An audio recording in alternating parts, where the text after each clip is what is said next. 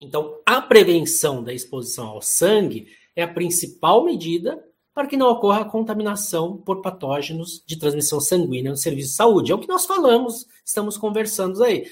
Utilização de EPI de forma correta, vacinação, processamento de, de instrumentais e procedimentos corretos na limpeza, desinfecção e esterilização, atenção plena nos procedimentos. É aquilo que eu falei, né? Da broca enroscar no jaleco e você se machucar, deixar ali a carpulha ali com aquela seringa, meu, já descarta, já joga no pérfuro cortante, né? Higienização das mãos, então higienização das mãos deve ser feita antes e após calçar as luvas. Utilização, utilizar material pérfuro cortante com dispositivo de segurança, que é esse aqui, ó, né?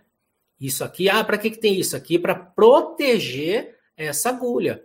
É um dispositivo, né? através da NR 32, a norma regulamentadora 32, que diz sobre segurança e saúde do trabalho é, em serviços de saúde, que foi publicada em 2005. Então, nessa NR 32, que falou, tem as agulhas, seringa, tem que ter essa proteção. Então, tudo isso é o quê? Para evitar acidente.